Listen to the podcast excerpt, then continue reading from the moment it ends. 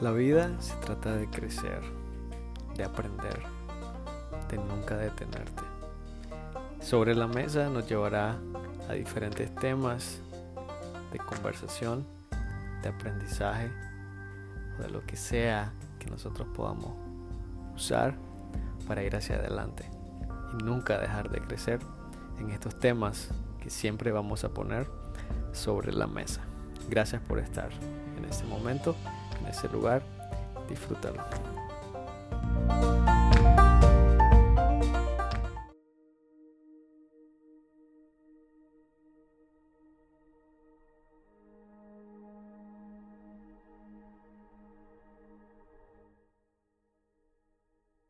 Hoy es un tema súper importante.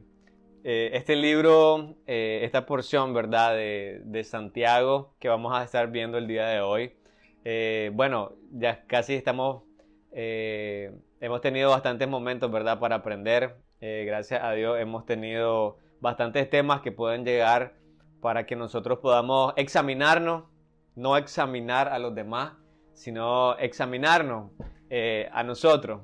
Entonces, eso es lo importante. Recordemos que Santiago lo que hace es una confrontación, no de nosotros contra los demás, sino de nosotros contra nosotros mismos.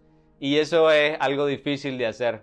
De hecho, eh, alguien dijo, ¿verdad?, que no hay nada más difícil que la autocrítica. Eh, y eso es muy importante. Eh, entonces, hoy tengo una pregunta para comenzar y quiero que cada uno se la pueda contestar para, para sí mismo. Tengo una pregunta. ¿Qué planes tienen para el próximo año? Quique, este, ¿tenés planes para el próximo año? Montones, montones. Eh, ¿Quiénes tienen planes para el próximo año? Planes, eh, planes para la próxima semana, por ejemplo. Es muy importante el hecho de poder tener planes. Hoy, el día de hoy, vamos a aprender algo súper importante acerca de eso y luego vamos a mirar qué tiene que ver esa pregunta respecto a lo que vamos a estar eh, compartiendo el día de hoy. Hoy vamos a estar hablando acerca de la arrogancia, un tema, verdad, que hoy en día, además de ser un poco aceptado, es bastante común en nosotros como humanos. Este lo podemos ver como orgullo también el día de hoy, lo podemos ver como orgullo, lo podemos ver como jactancia, lo podemos ver como eh, soberbia, lo podemos ver como independencia. Si, nosotros, ¿verdad? A veces nos sentimos tan buenos en algo que nos sentimos mejor que los demás. Y de una forma u otra, la gente le gusta ver cuando alguien se destaca en algo, ¿verdad? Y alabamos a las personas. O cuando a nosotros nos ha tocado en cualquier momento que nos alaban, el orgullo, ¿verdad? Sea que lo aceptemos o no, el orgullo va como en una pendiente hacia arriba, donde nosotros podemos sentirnos muy importante, podemos sentirnos un poquito, digámoslo así, orgulloso, un poquito de soberbia escondida en esa parte. Entonces vamos a, estar en el libro de Santiago, el capítulo 4, última parte de este capítulo que ya es casi la, el final de Santiago, ¿verdad? Entonces vamos a estar por ahí. Hoy en día, como les decía, vivimos en una cultura y en una sociedad eh, de arrogancia, completamente. En una sociedad arrogante, en una sociedad orgullosa. Nosotros, al, menos eh, pensando hacia mí, ¿verdad? Hacia el interior, creo que muchas veces nosotros utilizamos eso para cubrir muchas de nuestras necesidades y muchas de nuestras debilidades y nos vestimos de arrogancia, jactancia, orgullo, como ustedes lo quieran llamar. Entonces, vamos a irnos a esta porción, ¿verdad? Y es el libro de Santiago, donde nosotros vamos a poder ver. Voy a leer toda la porción para que podamos estar en, el, en lo que vamos a estar hablando. Y comenzamos. Dice el versículo 13 de Santiago capítulo 4. Vamos ahora los que decís, hoy y mañana iremos a tal ciudad y estaremos allá un año y traficaremos y ganaremos. Cuando no sabéis lo que será mañana, porque ¿qué es vuestra vida? Ciertamente es neblina que se aparece por un poco de tiempo y luego se desvanece. En lugar de lo cual deberíais decir, si el Señor quiere, viviremos y haremos esto o aquello. Pero ahora os jactáis en vuestras soberbias. Toda jactancia semejante es mala. Verso 17. Y al que sabe hacer lo bueno y no lo hace, le es pecado. Estamos en esta parte súper importante. Ok, versículo 13. Hacer planes. Y el día de hoy, ¿verdad? Nosotros lo podemos mirar eh, en la pregunta que, que les comentaba al inicio. ¿Cuántos de nosotros no tenemos planes para el próximo año? ¿Cuántos de nosotros no tenemos planes para futuro, para la próxima semana incluso? ¿Cuántos de nosotros no tenemos planes para eh, los meses venideros? Creo que cada uno de nosotros. Pero Santiago me da una, una perspectiva diferente acerca de lo que es la arrogancia. Me da una perspectiva diferente. El versículo 13 dice que nosotros somos perfectos en hacer este tipo de planes. Nosotros somos perfectos en decir, mañana eh, voy a hacer tal cosa el próximo año mi plan es hacer esto, hacer esto y hacer lo otro. Creo que en diciembre eh, eh, es súper común esto, ¿sí o no? Porque pensamos ya termina diciembre, en enero voy a comenzar el gimnasio. ¿Cuántos han hecho esa meta? Creo que muchos, la mayoría hemos pasado por ahí, ¿verdad? El primero de enero yo comienzo a leer mi Biblia. ¿Alguna vez lo has hecho, Enrique? Y el 2 de enero se nos olvidó, al menos a mí me ha pasado, se los prometo. Al menos a mí me ha pasado. Eh, incluso con metas espirituales, cuando más queremos hacerlo, es cuando a veces peor nos va. Pensando en esto, eh, versículo 13, dice, hoy y mañana iremos a tal ciudad y estaremos allá un año y traficaremos y ganaremos. ¿Qué malo hay en hacer eso? De hecho, el versículo 13 no dice nada todavía. No nos dice no hay nada malo. De hecho, todos lo hacemos. Yo lo hago al menos, para no hablar por todo. Pero el versículo 14 nos recuerda algo el libro de Santiago. Dice el versículo 14. Cuando no sabéis lo que será mañana. Y hace una pregunta. ¿Qué es vuestra vida? ¿Alguien sabe qué es vuestra vida? ¿Qué es vuestra vida? Él mismo hace la respuesta, si ustedes se fijan. Ciertamente es neblina que se aparece por un poco de tiempo y luego se desvanece. ¿Cuántos de nosotros estamos claros de que la vida e-, exactamente está por un segundo y luego cuando marca el siguiente segundo puede ser que ya nosotros no estamos en este lugar? Sin embargo, Santiago lo que está diciendo, yo veo que ustedes viven una vida donde ni siquiera piensan ni toman en cuenta si van a estar vivos cuando terminen esta conversación. No sé si usted ha tenido eh, la experiencia de, escuchar que alguien murió, pero tal vez usted lo acaba de ver a esa persona. Oye, pero si yo lo acabo de mirar, ¿sí o no? Oye, pero si, si eh, eh, se miraba saludable, por ejemplo, o los que estaban, o los que personas que pasan un accidente, eh, salen de su casa pensando en que ellos iban a regresar, pero nunca regresaron. Nunca regresaron. Eh, creo que hoy en día aquí en Managua, ¿verdad? Es muy común las motos y creo que muchos de nosotros utilizamos motos. No sé si usted cuando sale de su casa, al menos a mí me pasa, a veces cuando yo cruzo el portón, yo, yo, desde ese momento yo comienzo a orar, honestamente, Señor, protégeme, cuídame, porque no sé si voy a regresar. Incluso cuando estoy en la fila de autos, ¿verdad? Yo me pongo como, Señor, gracias por protegerme. Porque yo sé que muchos no regresamos de nuevo a nuestros hogares. ¿Por qué? Porque la vida es así. La vida es así. En esa parte, Angel, creo que eh, Santiago arrastra un poco, hablando del tema de la arrogancia, unos versículos que estábamos estudiando, de hecho, la semana pasada, era eh, la arrogancia en, la parte donde nosotros nos sentimos superiores a otro por quererlo juzgar o por querer eh, evaluar por las cosas que hacen, etc. Pero ahora miramos que Santiago lo cambia, como estabas diciendo eh, vos, Angel, de perspectiva, y ahora pone una superioridad diferente. En esta parte, con respecto a nosotros, la superioridad que muchas veces nosotros, por así decirlo, pensamos que tenemos ante Dios. Por el hecho de planear, por el hecho, como decían, ya no es malo planificar, no es malo tener una agenda. De hecho, creo que muchos tenían una agenda para este 2020 que, que al final terminó arruinada. Yo tenía muchos planes con los jóvenes, tenía muchos planes de leer libros, etcétera, etcétera. Pero al final no sucedió. Y cuando leo el versículo, veo cosas que no están dentro de nuestro control. De hecho, él dice, ¿verdad? Vamos ahora a lo que decís, hoy y mañana iremos a tal ciudad y estaremos allá un año y traficaremos y ganaremos. Veo un lugar, veo un tiempo y veo una acción. Hoy y mañana iremos a tal ciudad. ¿Qué, te asegura que va, a llegar, que va a llegar a tal lugar o a tal destino en tu vida? Estaremos allá un año. ¿Qué le garantiza a usted o a, o a cualquiera de nosotros que vamos a hacer algo por un determinado tiempo? ¿Qué nos garantiza eso? Y traficaremos y ganaremos. Traficaremos, ¿verdad? Ahí no. Hacer negocio. Sí, sí, hacer negocio. De hecho, es hacer negocio. no, no, para que no se entienda como que y están metidos en algo raro. ilícito. ilícito, no. Es, verdad, como producir cosas así.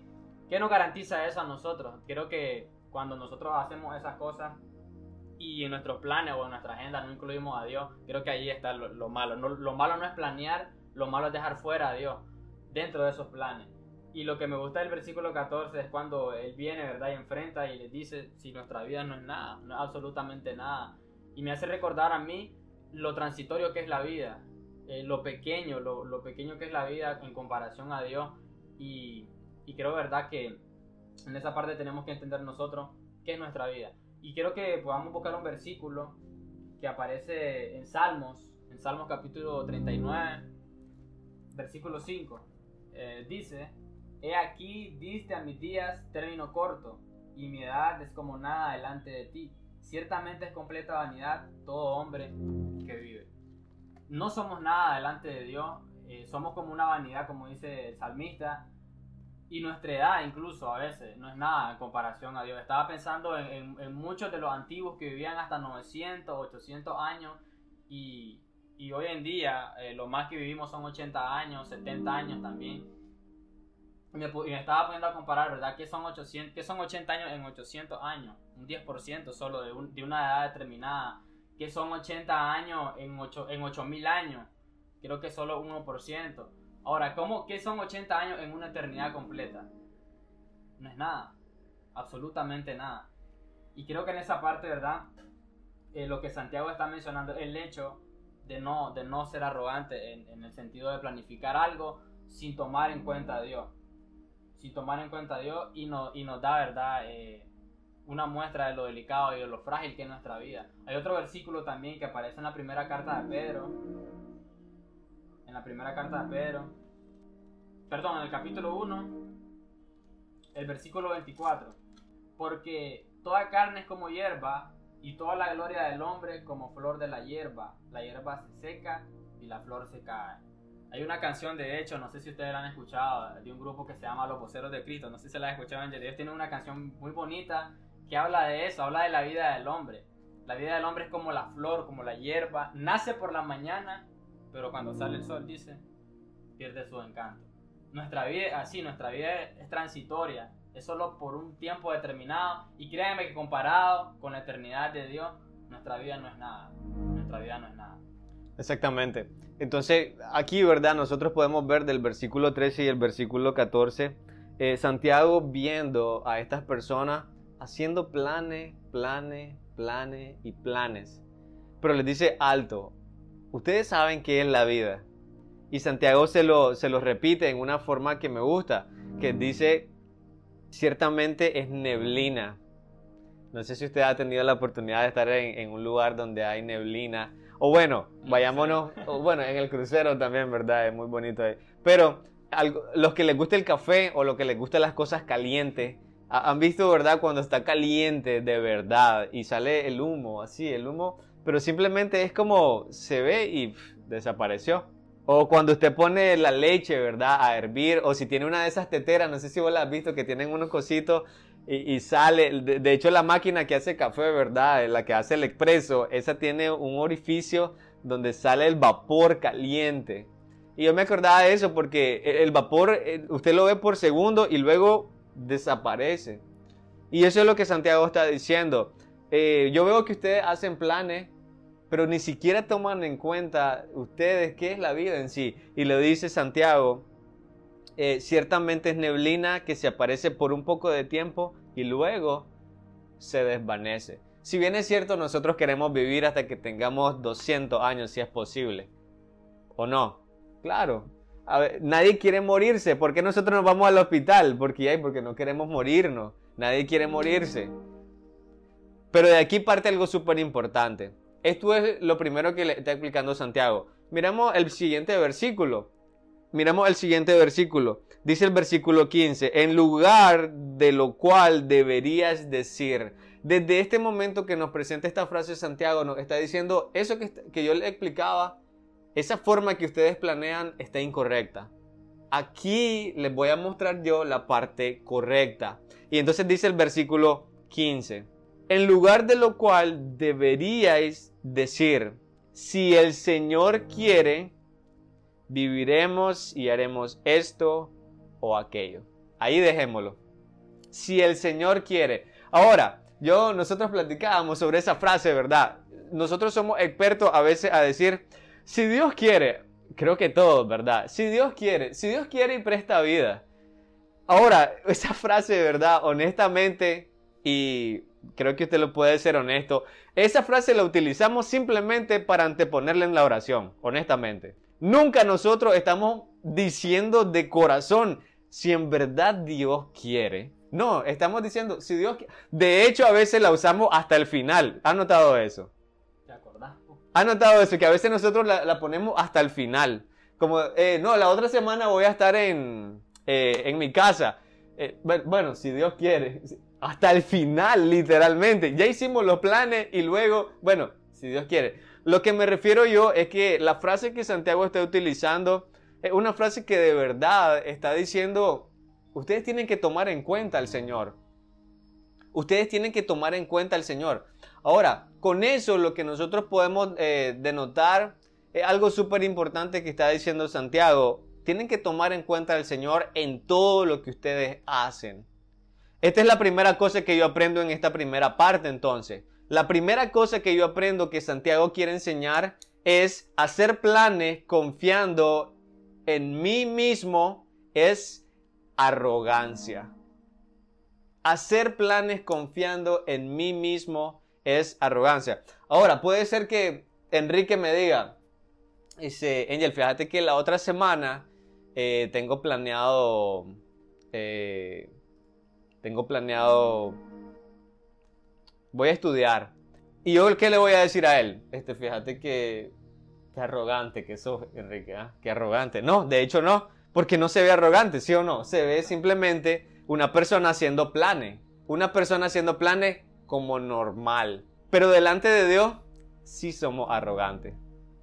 Delante de Dios sí somos arrogantes porque no estamos tomando en cuenta a Dios. Y eso nos va a llevar a algo que se llama jactancia, arrogancia, soberbia, independencia.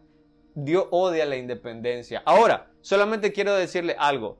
Si ustedes leen la Biblia, si nosotros leemos la Biblia, no hay algo que Dios odie más que la arrogancia. Estamos claros, estamos en la misma página con eso. No hay nada que Dios odie más que la arrogancia. La persona orgullosa es como, ni te me acerqué, hermano, eh, no te soporto. De hecho, eso dice, Dios soporta a los soberbios. Creo que no hay pecado que a Dios lo, lo irrite más que la arrogancia, que la jactancia, que la independencia, que la autonomía, que cuando yo me siento que soy yo, yo puedo hacerlo.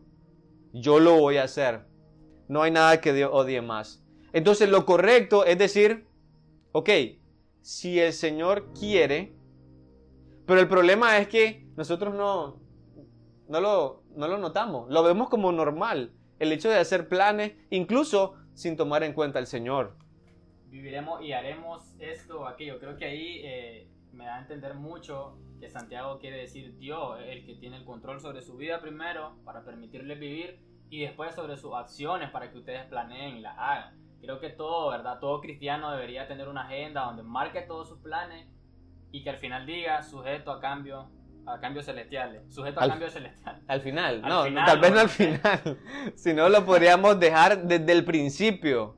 Si Dios quiere. Y luego viene todo el resto de, de la lista. Sí, exactamente. Dios tiene que ser el, el centro completo de todos nuestros planes. Me recuerda mucho eh, la parte, aquí a una palabra que estuve buscando, que tiene que ver mucho con la sumisión. Upotazo.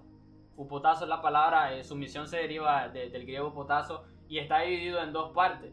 Upo significa debajo y tazo significa organizar. Si unimos estas dos palabras, eh, ponemos, podemos tener en unión organizar debajo de. Ahora, ¿qué quiere decir esto? Recuerdo que la semana pasada estábamos hablando también acerca de sujetarnos a Dios y poníamos el ejemplo de, de- de- de la diferencia o, o de la sumisión que existe entre los militares, o sí, entre los militares, ¿verdad? Y su rango superior en este caso. Eh, de hecho, cuando hablamos de organizar debajo de algo, según el griego, está refiriéndose también a ese término que tiene que ver con el ejército, con los militares. Las filas militares que son preparadas para la guerra siempre están organizadas y están también autorizadas por un líder. Y eso mismo está tratando de decirnos aquí en cuanto a la sumisión, eh, que nosotros tenemos que mantenernos, ¿verdad?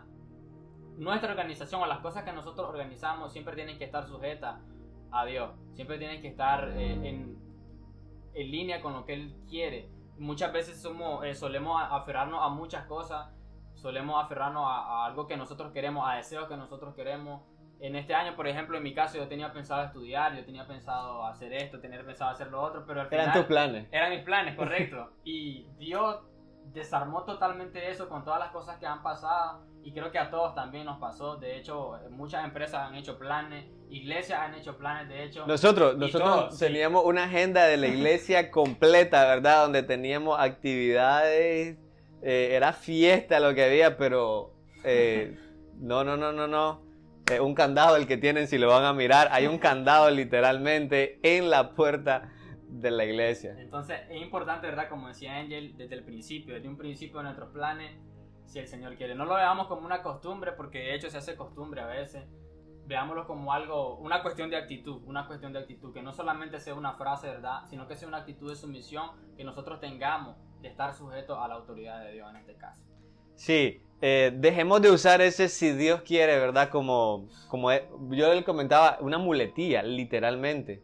Una muletilla. Si Dios quiere, eh, no, pero ese si Dios quiere, eh, al final es, ya lo decidí, pero ya tengo que decir eso, tengo que decir si Dios quiere. No lo usemos de esa forma, no lo usemos de esa forma. Entonces, aquí hay algo que yo tengo que entender también, es que mi vida es frágil. Yo hoy puedo estar aquí, puede ser que yo voy a mi cuarto y puedo quedar muerto. ¿Quién me asegura que yo voy a estar vivo en 10 minutos? ¿Quién me asegura que cuando yo salga no me va a suceder algo? ¿Quién me lo asegura a mí? Yo no lo sé. Y yo tengo que entender que eh, mi vida es frágil. Mi vida es frágil. Cada respiro mío tengo que entender que está en las manos del Señor. No depende de mí. No depende de mí. Eh, he visto, ¿verdad? Accidentes, catástrofes, donde he visto que personas eh, no pierden la vida, pero he visto de la forma más tonta cómo personas pierden la vida. No sé si usted alguna vez ha visto eso. Porque nuestra vida es frágil. Nuestra vida puede ser que un arroz se te fue a la nariz y lo lamento, Enrique, te fuiste, nos morimos. Tan así que Santiago se lo recuerda y dice, hey, hay algo súper importante que ustedes no están tomando en cuenta. Y es que la vida es frágil. Hoy está y en unos momentos ya no está. En unos momentos ya no está. Entonces, aquí hay algo que sí quiero que nosotros podamos eh, ver. Eh, segunda cosa que yo puedo aprender aquí, yo tengo que reconocer la soberanía de Dios. Dos cosas son. La primera es reconocer la soberanía de Dios. Yo reconozco la soberanía de Dios cuando yo digo, si Dios quiere y me presta vida, si para la próxima semana yo estoy respirando, porque eso denota que yo dependo de alguien. Porque cuando yo simplemente hago planes, eso significa no hay nadie que reine en mi vida.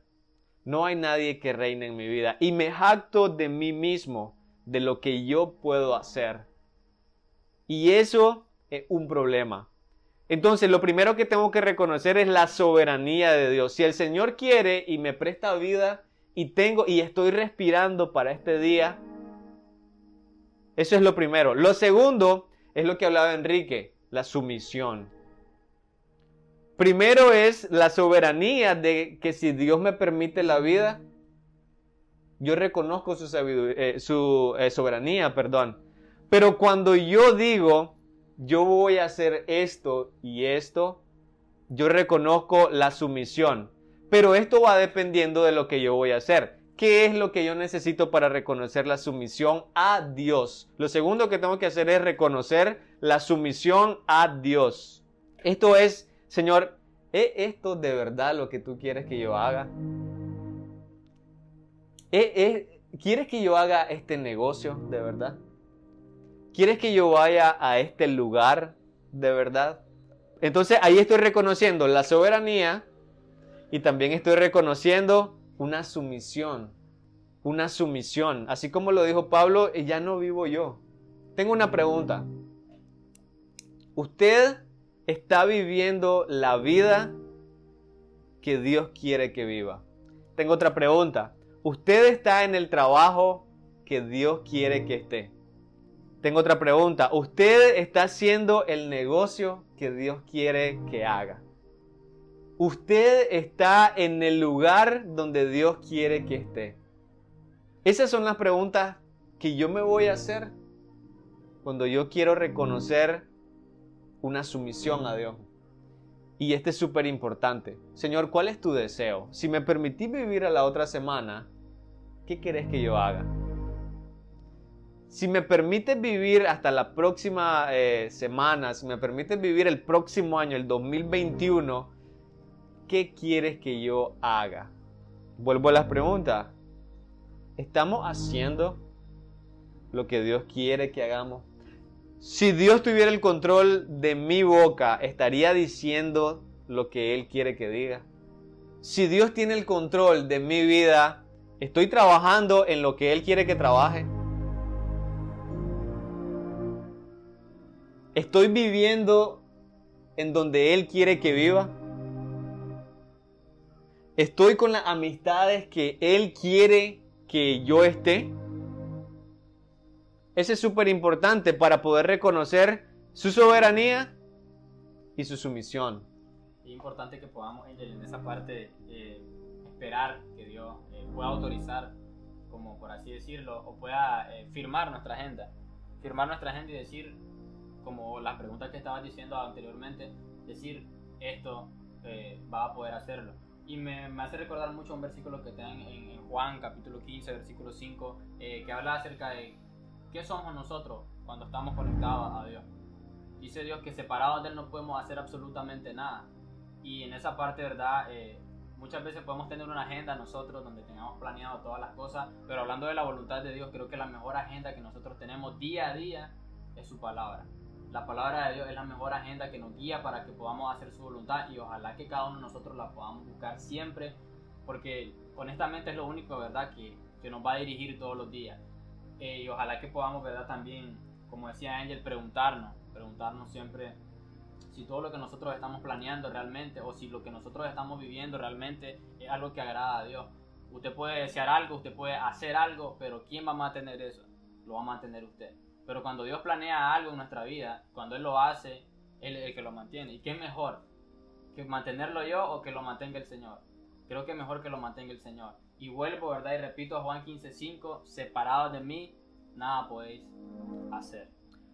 Exactamente. Entonces, me, hacía acordar ahorita de algo que a veces nosotros vivimos una vida donde invitamos a Dios a nuestros planes.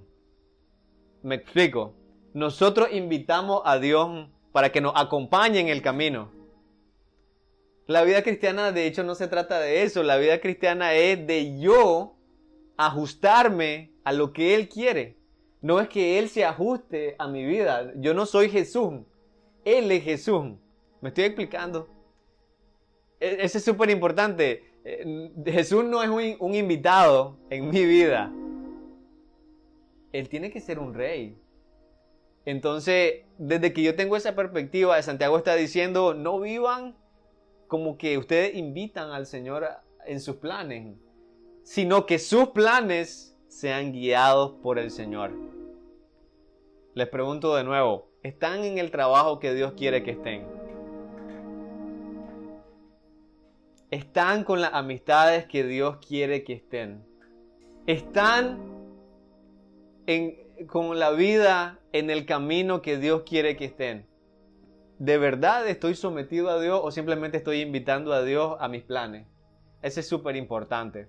Ese es súper importante. Entonces, si Jesús tuviera el control de mis pies y de mi boca, ¿qué haría yo? ¿Será que cambiaría el sentido de mi vida?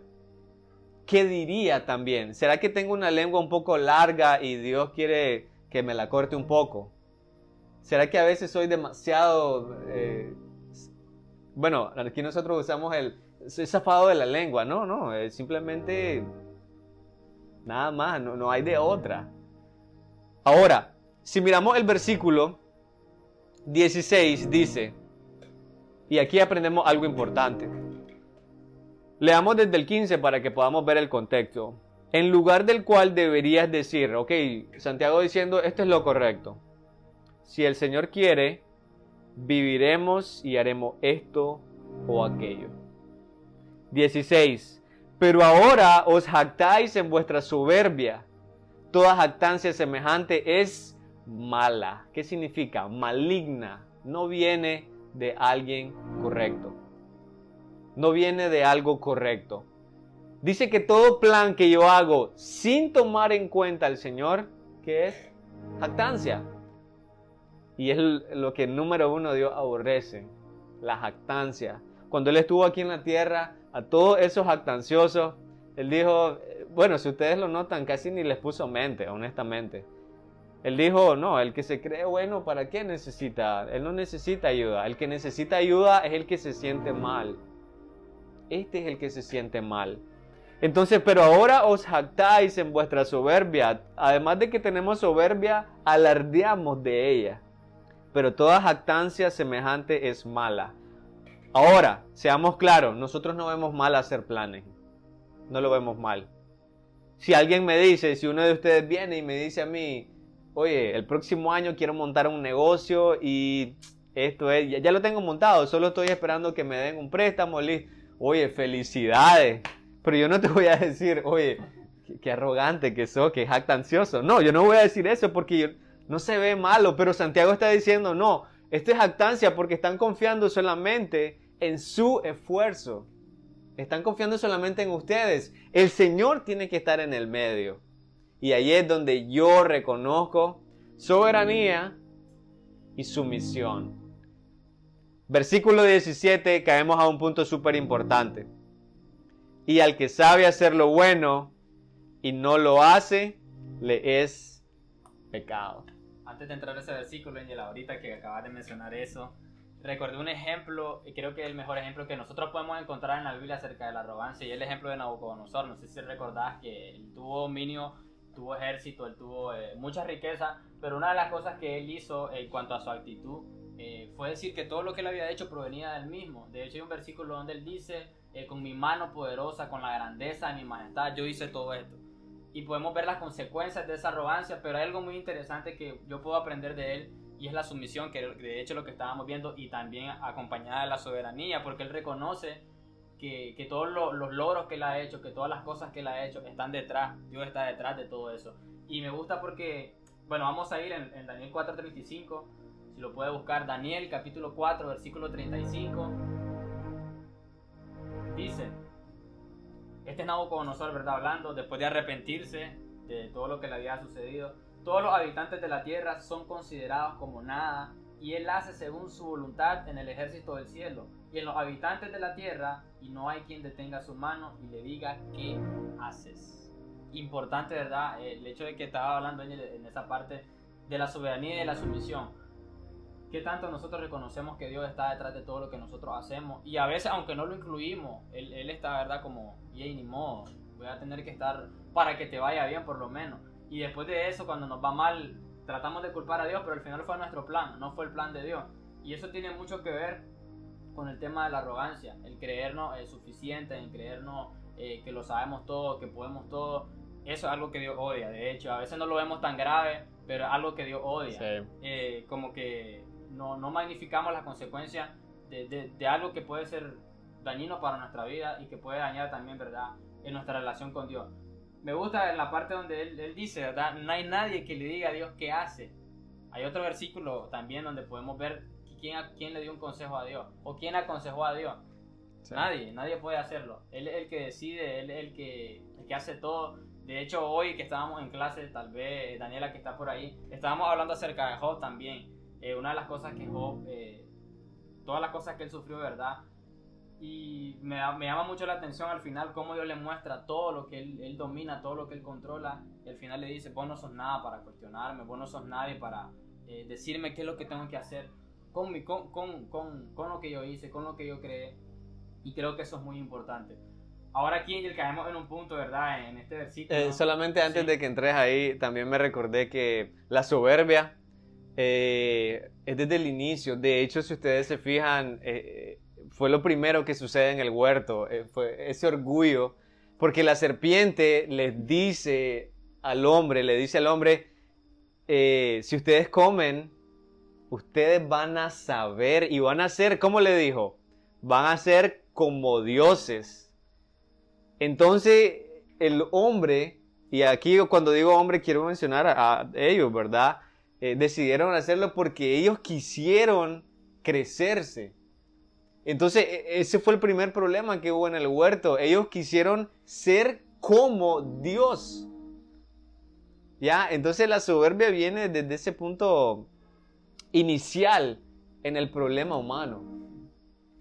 Creo que en esa parte, bueno, ahorita que dijiste eso de, de, de ser Dios, creo que todos en algún momento hemos querido ser Dios, sinceramente, con, la, con, la, con las cosas que hacemos. De hecho, hay personas que llegan a un nivel de tanto poder, de, de tanta autoridad, que creen ser dioses, pero al final, ¿verdad? Eh, como decía Ángel en esa parte, algo que viene desde el principio, algo que es de nuestra naturaleza y ojalá que lo podamos, ¿verdad? Ver de otra forma y cambiarlo, porque eso es lo importante de cambiarlo. Exacto. Dice el versículo 17, y al que sabe hacer lo bueno y no lo hace, le es pecado. Me acordé, este versículo me hace recordar a un amigo que de hecho es cristiano y él una vez, ¿verdad? Eh, estábamos trabajando juntos, pero de repente él se fue.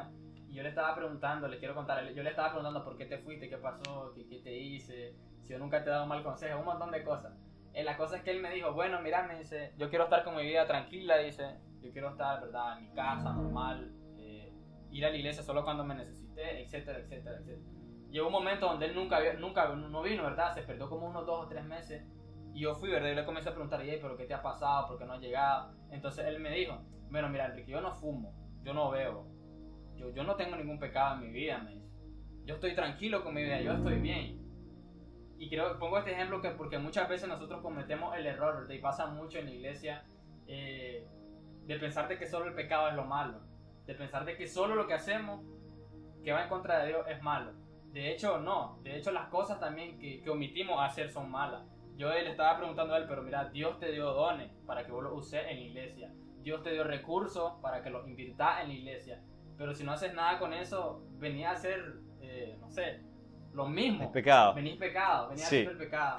Y en esta parte creo que eh, Santiago siempre en el contexto habla de las acciones que tenemos que hacer nosotros. No de lo que no tenemos que hacer, sino lo que debemos hacer. De hecho, lo ha recalcado en, lo- en lo- en los versículos anteriores acerca de la fe, acerca de la sabiduría, la lengua. No está hablando de cosas que no vamos a hacer, sino de cosas que como cristianos tenemos que hacer. Y creo que ahí, ¿verdad? En esa parte, muchas veces nosotros omitimos eh, el hecho de que algo que sabemos que debemos hacer, pero no lo hacemos. Creo que a todos nos pasa, ¿verdad? Y de hecho lo estábamos comentando, Angel, cuando hay algo que leemos en la Biblia y, y decimos, esto no me gusta, esto no es para mí. Sí, esto- a veces creo que nosotros estamos leyendo una porción de la Biblia, ¿verdad? Y, la leemos y en la mente, nosotros ya tenemos en la mente, Señor, vos sabes que esto yo no lo voy a hacer. Ya. Ya, ya, ya sabemos que esto no lo vamos a cumplir. Entonces, aquí con este verso 17, ¿verdad? Que dice, y el que sabe hacer lo bueno y no lo hace, es pecado. A veces nosotros, como decía vos, solo miramos pecado, las cosas que hacemos en contra de Dios. Las cosas que hacemos. Pero también no hacer lo que Dios quiere es pecado. El resistirnos a la voluntad de Dios también es pecado. Entonces, eso es súper importante porque cuando a mí se me manda hacer algo y no lo hago, y esto es un ejemplo sencillo, los que son padres aquí, honestamente se los digo, dice, no solamente piensen en el pecado cuando tienen una tentación, piensen en el pecado cuando el Espíritu Santo les dice algo y ustedes no lo hacen. Y eso cambia por completo la perspectiva de lo que es pecado. Pecado no solamente es hacer, pecado también es no hacer. Pecado es hacer, pero también pecado es no hacer. Cuando yo escucho al Espíritu Santo, Ángel, no haga eso. Y yo no lo hago. Oh, perdón. Si yo escucho al Espíritu Santo, Ángel, hace esto porque me manda. Él, él tiene direcciones para mi vida y momentos específicos donde Él me dice, hacelo. Y yo me resisto. Ese es, ese es pecado. Para ponerlo con el, con el nombre y el apellido específico, eso es pecado. Hay una historia que, que, que, comentábamos también.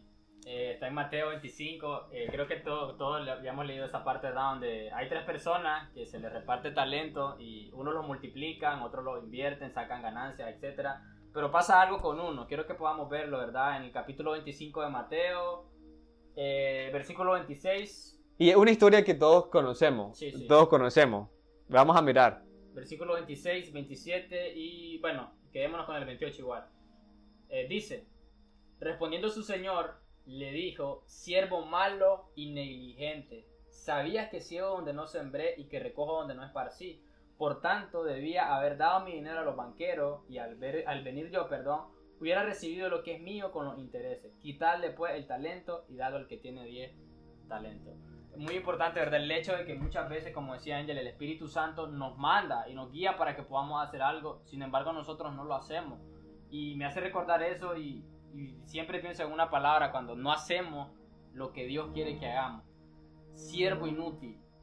Siervo inútil es la palabra, ¿verdad? Que puede definirnos cuando nosotros no queremos hacer. De hecho, habla de negligencia también. Exacto, negligencia. Eh, muchas veces nos comportamos de esa forma y...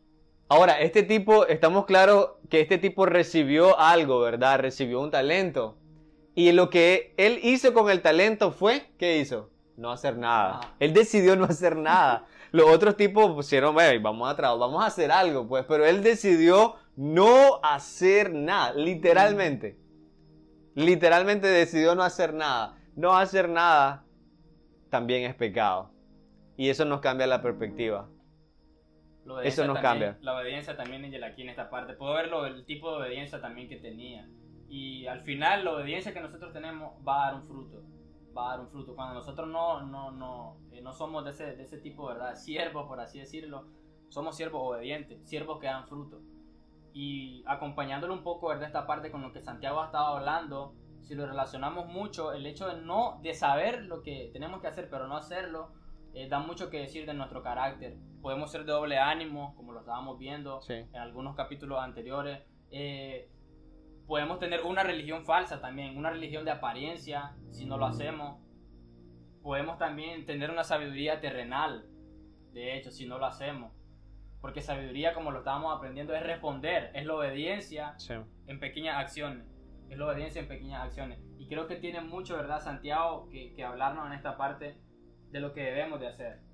De lo que debemos de hacer. Eh, y me recuerda también, ya, ya para cerrar esta parte, la fe muerta la fe muerta. Si Dios te dio algo pero no haces nada, como él decía, tenés un perro muerto ahí. Y nadie quiere un perro muerto. Eh, no sé si a ustedes les pasa, aquí por la iglesia hay un, hay un lugar, eh, normalmente no entiendo por qué, antes de salir, ¿verdad?, a Carretera Sur, siempre, siempre huele a perro muerto. No sé si los que pasan por ahí, ¿verdad? Todo el tiempo, como que, oye, ya, ya, no huele a perro muerto, hay que echar otro aquí porque ya, ya, ya se quitó. Ese, siempre, siempre huele a perro muerto y es fatal, es, es terrible, ¿verdad? Pero a veces nuestra fe se convierte así. Eh, la arrogancia es algo, como comentábamos, que Dios eh, detesta, odia. Eh, y a veces la arrogancia puede ser que nosotros hemos estado tan enfocados en ver la arrogancia de los demás que no miramos nuestra propia arrogancia. Y es a lo que nos reta Santiago. No vean la arrogancia de los demás. No vean la arrogancia de, de los que los rodean. Miren la de ustedes. ¿Cómo está? ¿Cómo está? Eh, ¿Será que estoy reconociendo la soberanía de Dios de verdad? ¿Será que estoy en mis planes reconociendo que yo tengo a alguien que es sobre mí y que tengo que tener una sumisión a Él? Señor, ¿será que vos estás en estos planes que yo estoy haciendo? Pregunto, ¿será que en todos los planes que teníamos del 2020 sería que no teníamos a Dios en esos planes? ¿Será que en, ¿Será que todos los planes que teníamos del 2020 eh, Dios estaba diciendo, todos esos planes que ustedes hicieron juntos, se los voy a hacer añicos, literal. Van a ver quién manda aquí. Me encanta eso, me encanta que, que nosotros tenemos o teníamos planes. Y, bueno, y muchos de nosotros somos de que, ojo, que ya termine este año porque ya tenemos planeado el 2021. Pero, ¿será que Dios fue primero antes que toda esa lista que ya pensamos en 2021? Ya, ya tenés dónde vas a estudiar, Enrique. ¿Será que Dios quiere que hagamos eso? ¿Será que Dios quiere que, que continúe en este lugar? ¿Será que Dios quiere que siga en este trabajo? Porque si he sentido que hay cosas que tengo que dejar de hacer, si, si yo alguna vez he escuchado que yo tengo que renunciar a mi trabajo y yo no lo he hecho, ahí hay, algo. El versículo 17 dice, si ustedes saben que hay algo que ustedes deben de hacer y no lo hacen, ese es pecado y va en contra. El pecado va en contra del Señor. ¿Será que Dios quiere que yo continúe en este trabajo? ¿Será que Dios quiere que continúe con estos amigos? ¿Será que Dios quiere que continúe con este hábito? Creo que eso nos lleva a reflexionar en cuanto a nuestra agenda. ¿Cómo está mi agenda? ¿Cuánto Dios hay en mi agenda? ¿Será que lo tengo allá al final? Bueno, tengo que hacer todo esto si Dios quiere. No, creo que tiene que ser antes, si Dios quiere. Y si, si ni siquiera sé si voy a estar vivo la próxima semana. Eso es muy importante. La importancia de bajar el orgullo al hacer planes confiando en mí mismo, en mi capacidad. A veces por eso Dios nos deja mejor sin capacidad. Porque cuando nos vemos con capacidad, creemos que somos imparables. Y es cuando Dios dice, bueno, aquí les mando el 2020. ¿Se creen incapaces? Imparables, perdón. Aquí les voy a mandar el 2020 a ver si es cierto. Porque ustedes no me toman en cuenta, necesitan tomarme en cuenta. Santiago enseñándonos una gran lección el día de hoy, hermano, acerca de la arrogancia en una perspectiva diferente. Arrogancia no solamente es sentirme más que los demás. Hoy tocamos la arrogancia como el hacer planes sin tomar en cuenta a Dios. ¿Alguna vez ha hecho eso? Creo que no. creo que no. Nadie de nosotros hace eso, creo. No, nosotros hacemos planes siempre tomando en cuenta a Dios, creo. O al menos es lo que vamos a aprender a hacer desde el día de hoy. Entender que el hacer planes es fundamental cuando primero ponemos a Dios. En el versículo 15 dice, deben de decir si el Señor desea, si el Señor quiere, si el Señor me permite, y dejemos de usar esa frase como una moletía, si Dios quiere. Bueno, si Dios quiere y presta vida, esa es, la frase, ¿verdad? Si Dios quiere y me presta vida, fatal, fatal, eh, ni siquiera sale del corazón, es simplemente la muletilla para anteponer el plan que ya tenemos hecho. Entonces, seamos claros y hablemos en esa parte donde digamos, Señor, quítame cualquier arrogancia de mi vida quítame cualquier arrogancia. Me recuerda de Pablo cuando él dijo, había un aguijón que yo tenía y pedí al Señor que me lo quitara. Mucho, muchas veces nosotros podemos decir, a veces Dios nos manda cosas para que nos sintamos que somos humanos. A veces Dios nos manda temporadas donde, oye, te estás sintiendo muy grande. Te voy a enseñar de verdad quién sos, aún siendo cristianos y sus hijos. Y dice que él pedía a Dios, Señor, quítame, quítamelo, quítamelo. Y dice que Dios le dice, no, no te lo voy a quitar. Simplemente para que allí te sientas humano, para que allí me busques.